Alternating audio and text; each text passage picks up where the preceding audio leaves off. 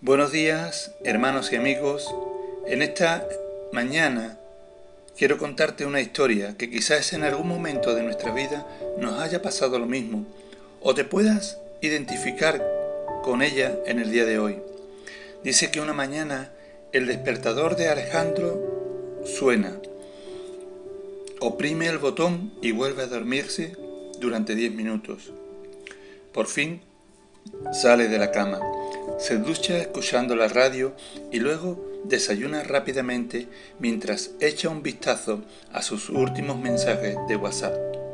Le queda un cuarto de hora para leer su Biblia, pero ¿cómo puede concentrarse si las vibraciones de su teléfono móvil le recuerdan las citas del día? Alejandro ora antes de salir y pide a Dios que lo guíe en sus decisiones pues tiene que tomar una decisión importante dentro de unos días.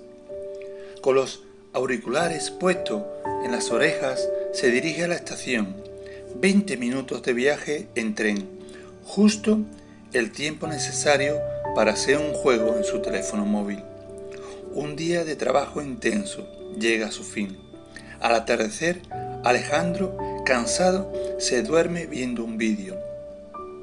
Uno de sus amigos cristianos le pregunta, Alejandro, ¿tomaste tu decisión? Oro, dice él, pero parece como si Dios no me respondiera.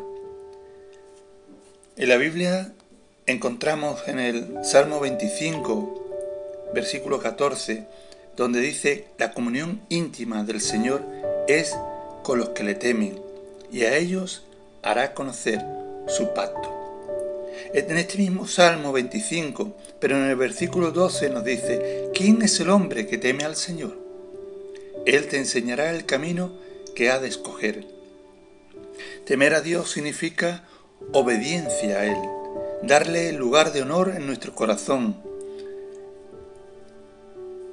en nuestra vida, en nuestros tiempos. Él nos ama, por lo tanto debemos darle el primer lugar.